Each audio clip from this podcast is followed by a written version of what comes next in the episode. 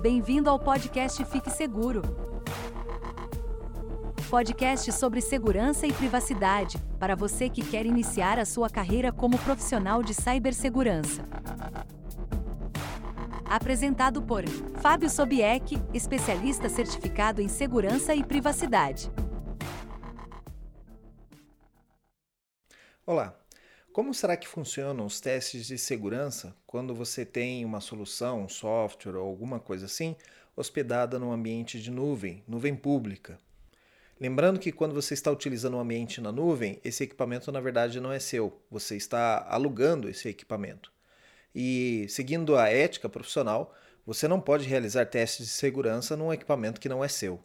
Então, como que funcionam essas regras e os acordos com essas empresas de Cloud Service Provider.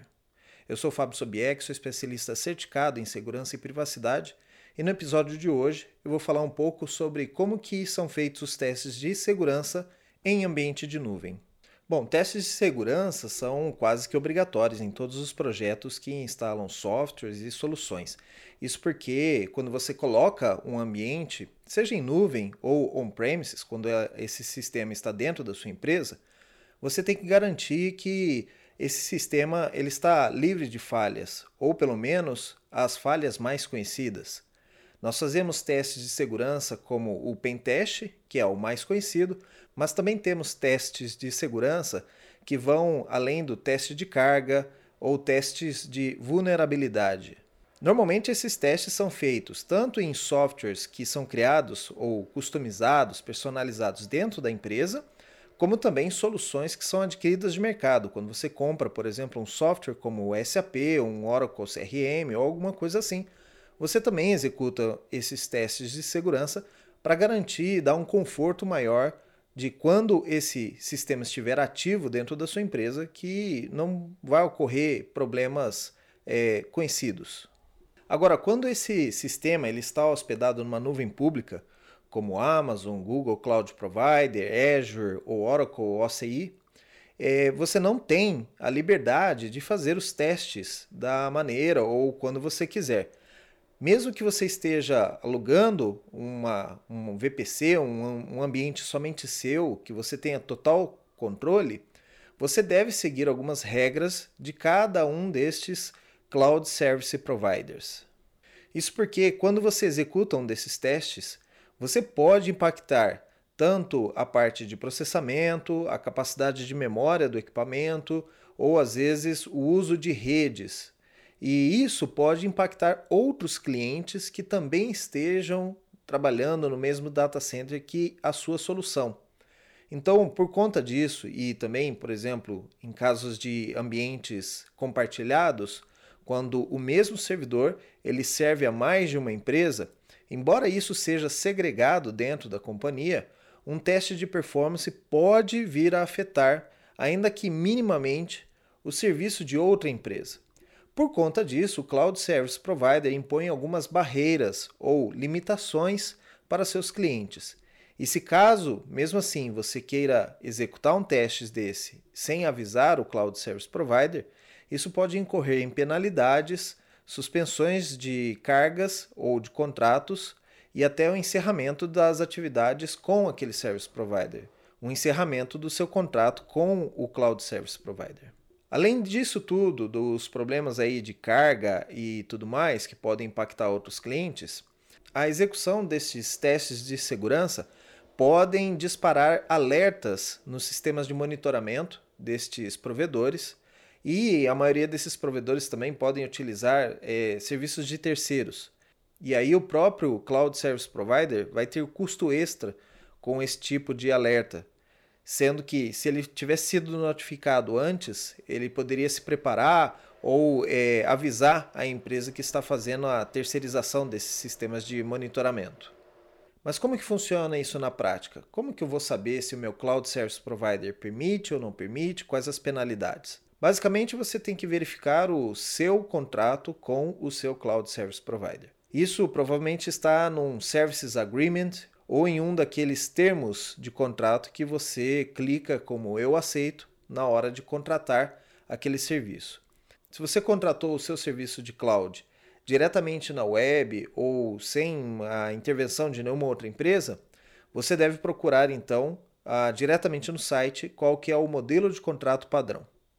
Agora, se você é uma empresa grande e negociou isso diretamente com o seu fornecedor, o seu provedor de cloud, você deve procurar então a área de vendas ou o seu jurídico da sua empresa, o departamento de compras, para verificar como que foi feito o contrato. Existem muitos casos onde a empresa coloca isso em contrato, que ela tem a necessidade de executar esses testes e aí é determinada uma periodicidade de quanto em quanto tempo você pode executar esse teste e qual que é o procedimento antes da execução do teste. Tem Cloud Service Provider que permite que você faça qualquer teste que você queira fazer. Mas antes, você tem que submeter o plano de testes para eles. O que, que o plano de teste diz? Diz exatamente o que, que você quer testar. Se você quer testar capacidade, se você quer testar a segurança, se você vai testar, por exemplo, a vulnerabilidade de um sistema ou se os patches estão aplicados. Algumas pessoas dizem: bom, mas se o Cloud Service Provider já sabe que você vai testar isso, então o teste não é válido. Bom, eu tendo a discordar desse ponto. O fato do Cloud Service Provider saber o que, que você vai testar só permite que, obviamente, ele redobre a sua atenção nesse ponto.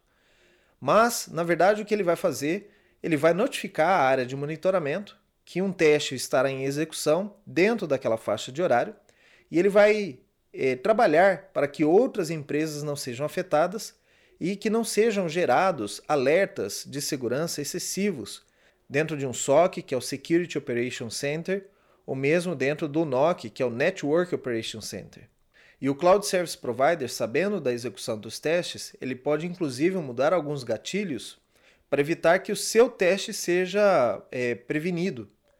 É, alguns dos controles são automáticos. Então, por exemplo, se você vai fazer um teste de carga e o Cloud Service Provider interpretar isso como um ataque de negação de serviço, com um aumento repentino da carga em cima de uma aplicação, ele pode vir a bloquear o acesso do seu teste e aí, neste caso, o seu teste vai falhar. Existem ainda os Cloud Service Providers que eles mesmos oferecem esse tipo de serviço. Por exemplo, no caso da Azure, você usando a sua conta Azure, você tem um serviço, por exemplo, de Nmap, onde você pode fazer um scan de portas em todas as máquinas do seu ambiente, inclusive as máquinas de Platform as a Service ou Software as a Service. E nesse caso, quando o teste é executado utilizando as próprias ferramentas fornecidas pelo Cloud Service Provider, você não tem a obrigação, a necessidade de alertar antes, porque estes são testes preparados. Então, o próprio Cloud Service Provider ofereceu esse teste para você, ele sabe que você pode executar, ou na medida que você executa, isso alerta ou avisa o sistema de monitoramento que existe um teste em execução e que aquilo não precisa ser interpretado como um ataque real. Mas também tem alguns cloud service providers que proíbem totalmente qualquer tentativa ou testes de segurança. Isso porque são normalmente infraestruturas que são mais frágeis ou ah, ambientes onde eh, o risco pode ser maior para o provedor de cloud, em vista de ter um servidor que caia ou pare de oferecer serviços para outros clientes. Nesse caso, o que a gente pode fazer é respeitar o provedor, o fornecedor. E se você sente que isso é um ponto de fragilidade para a sua solução, ou que a sua empresa não quer correr esse risco de um dia tomar um ataque e não poder ter sido testado, aí o ideal realmente é você trocar o seu uh, provedor de cloud para um outro provedor de cloud que talvez tenha um custo maior, mas que possa te oferecer um pouco mais de segurança ou que permita que você execute testes de segurança. Isso não significa que todo provedor de cloud que proíbe testes é um provedor fraco, não quero dizer isso.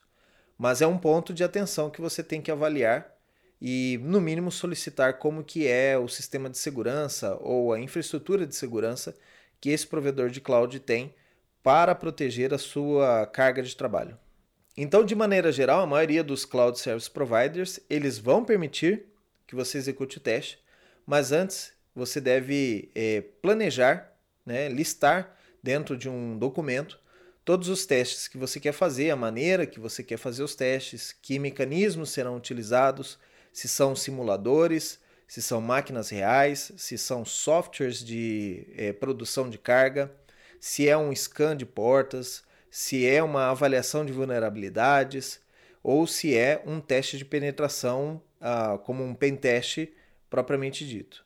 Então, é importante que o Cloud Service Provider saiba todos os mecanismos que você vai utilizar e ele possa avaliar o que, que pode ser feito e o que não pode ser feito. E aí, o que, que acontece se você executar um teste sem notificar o seu Cloud Service Provider? Primeiro que os alertas de segurança podem ser emitidos e aí gerar uma confusão ou, como eu já disse antes, é, acionar gatilhos que vão impedir ou parar o seu teste. Isso é o mínimo esperado. Mas pode ser que, por exemplo, alguém, um funcionário do Cloud Service Provider, entre em contato com vocês ah, para falar que uma ameaça foi detectada ou alguma coisa assim. Se este era o seu teste, você queria saber como que funciona o serviço de cloud, é a maneira correta de se fazer, mas não é o recomendado.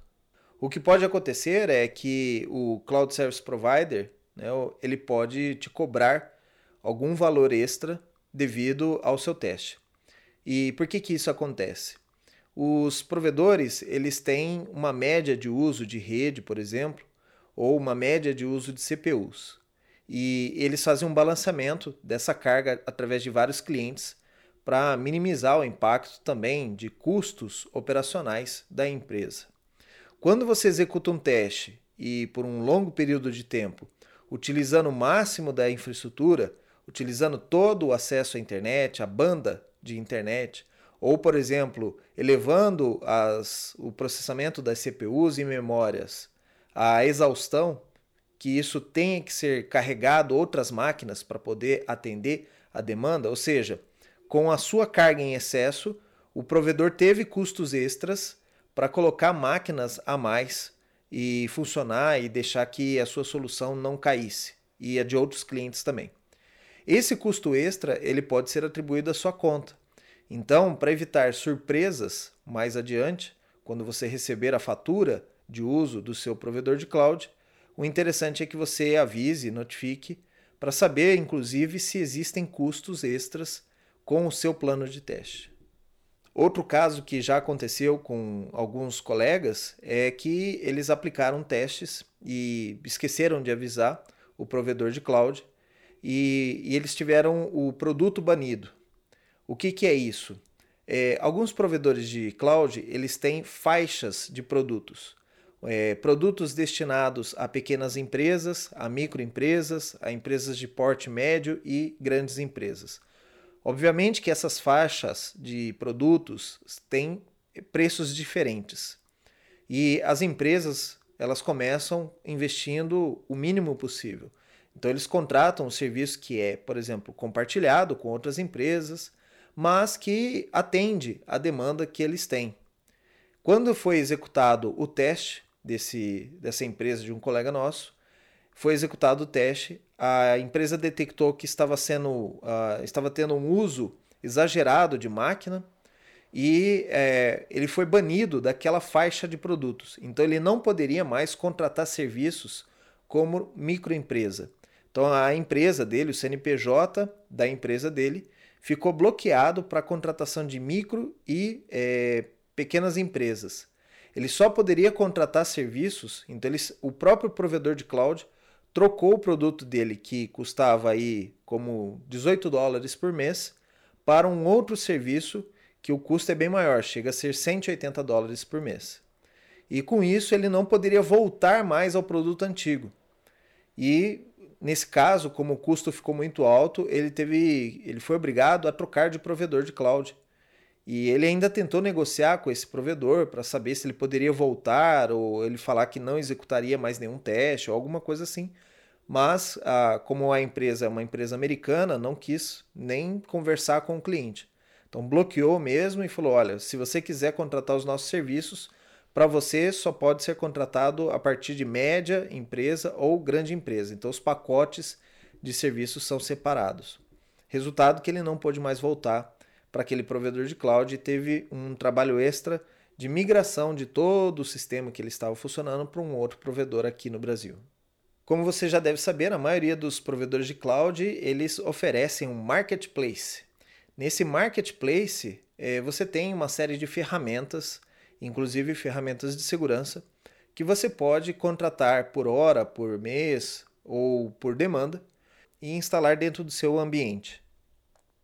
Para execução de testes, você pode usar esse marketplace e buscar ferramentas de teste de segurança que vão agir de maneira local, sem o uso de banda de internet, diminuindo assim os seus custos.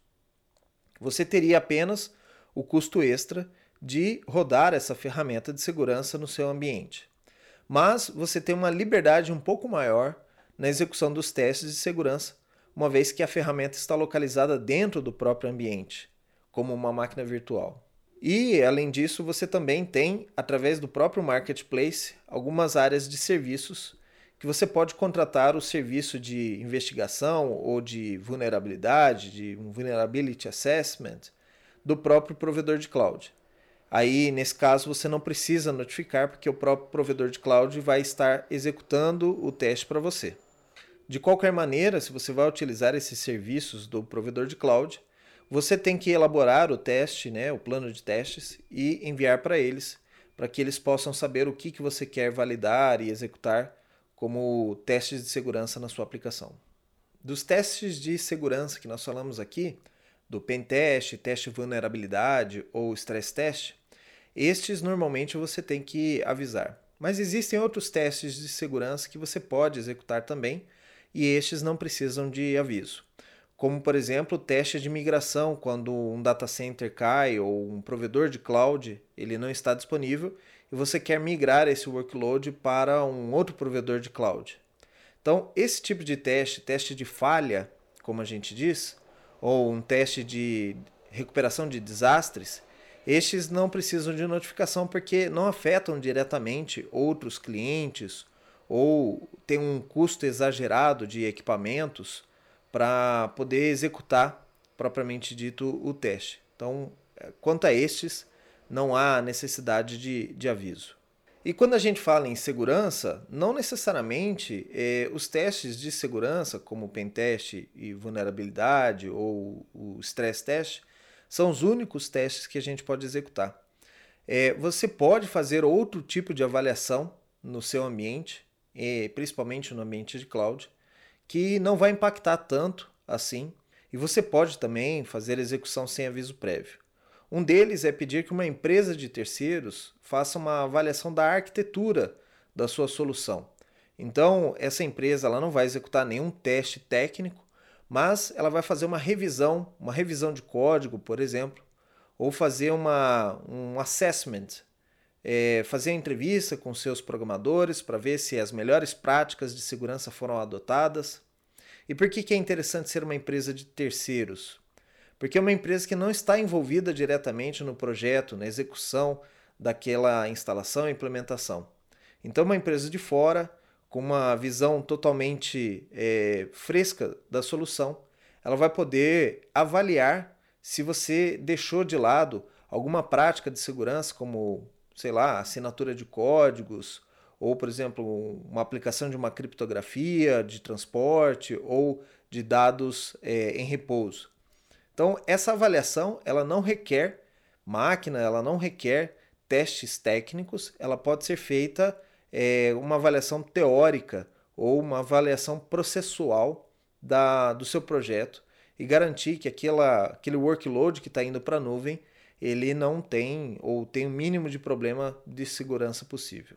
Uma outra solução que a gente pode aplicar aqui é usar metodologias como o Security by Design. Eu já fiz um episódio aqui explicando como que é o Security by Design, mas é, basicamente, se você ainda não viu o episódio, é você pensar em segurança desde o início, desde a concepção do seu produto até o go live, quando você faz o lançamento do produto ou coloca em produção. Então, quando a gente faz esse, esse muda esse mindset ou utiliza esse framework, você está aplicando a área de segurança em todo o processo, Então, na concepção, durante o projeto, durante a execução, levantamento de requisitos, durante a, a, durante a codificação do produto, é, na parte de testes, que também podem ser executados testes locais, não precisa ser testes em nuvem, e na parte de gerenciamento da solução como um todo, né? O Go Live, o pós-produção, quando o produto já está em produção, os mecanismos né, que você precisa ter é, para evitar, por exemplo, que um ambiente caia ou alguma coisa assim, que você já tenha procedimentos para isso. Então, esse, essa análise de Security by Design ou aplicar o Security by Design, ele consegue que você evite utilizar ferramentas de análise de segurança em ambientes de cloud, uma vez que você está pensando o seu projeto inteiramente com a visão de segurança. Ou, ali, ou, ou talvez você possa ter aí um profissional de segurança junto com o seu time de implementação para garantir que todos os processos são seguidos de acordo com as práticas de mercado. E um último detalhe também, você pode fazer avaliação de processos. É uma avaliação também teórica, você pode estabelecer processos tanto de codificação, tanto de subida, quanto a, de análise de requisitos, e você faz uma avaliação de segurança em cima destes processos. Então, uma vez que seu processo ele está com todos os recursos de segurança, o produto que você vai entregar ao final, ele é um produto que tem um pouco mais de responsabilidade com a área de segurança e que tem menos riscos então, é uma forma de você já trabalhar a segurança ao longo também do projeto, né? fazendo uma revisão de segurança de todos os seus processos, e assim você ter a, a garantia que o seu produto está mais seguro e você não tem a necessidade, às vezes, de rodar um, um teste de carga ou um teste de vulnerabilidade em cima desse ambiente que está na nuvem. Bom, basicamente era isso que eu tinha para falar hoje para vocês sobre pentestes é, em ambientes de nuvem. Então lembre-se que o pentest, ele normalmente ele não é permitido dentro do ambiente de nuvem. Valide então com o seu provedor de cloud para ver se é possível executar esse teste. Pense aí no impacto que isso pode gerar para outros clientes também. Né? Você não gostaria, por exemplo, que o seu serviço fosse afetado por uma outra empresa que está executando um teste. Então, por motivos éticos, também não é interessante que você faça o mesmo, né? Execute um teste sem notificação e aí possa vir impactar, derrubar serviços de outras empresas. Não é legal isso, essa atitude. Muito obrigado então pela sua audiência. Eu tenho esses episódios aqui falando sobre segurança publicados no meu canal no YouTube, é, minha página no Face, LinkedIn e Twitter. Se você gosta de ouvir os episódios né, no carro, numa viagem, eu também tenho esse conteúdo em formato podcast, aí disponível em diversas plataformas de podcast. Começar aí pelo Deezer ou Spotify. Então, se você me segue aí nas redes, acompanha meu conteúdo, tem aí diversas maneiras. Tem também um servidor no Discord, Fábio Sobiek, para você, se você tiver interesse em se juntar, a gente conversar por lá. E também esses episódios são publicados às sextas-feiras por volta do meio-dia ou perto do horário do almoço no meu canal na Twitch. Então tem diversos mecanismos aí para você poder é, consumir esse conteúdo que eu gero aqui para vocês. E se você tem alguma dúvida, alguma pergunta, pode mandar aqui para gente. Eu posso gerar aqui um conteúdo para vocês. Essa semana eu recebi um pedido especial, estou preparando já o material, provavelmente nas próximas semanas. Vou falar também de um outro recurso legal em Cloud Security e fico aí aguardando a sua sugestão de tema. Ok? Muito obrigado pela sua audiência e, como eu sempre digo, fique seguro.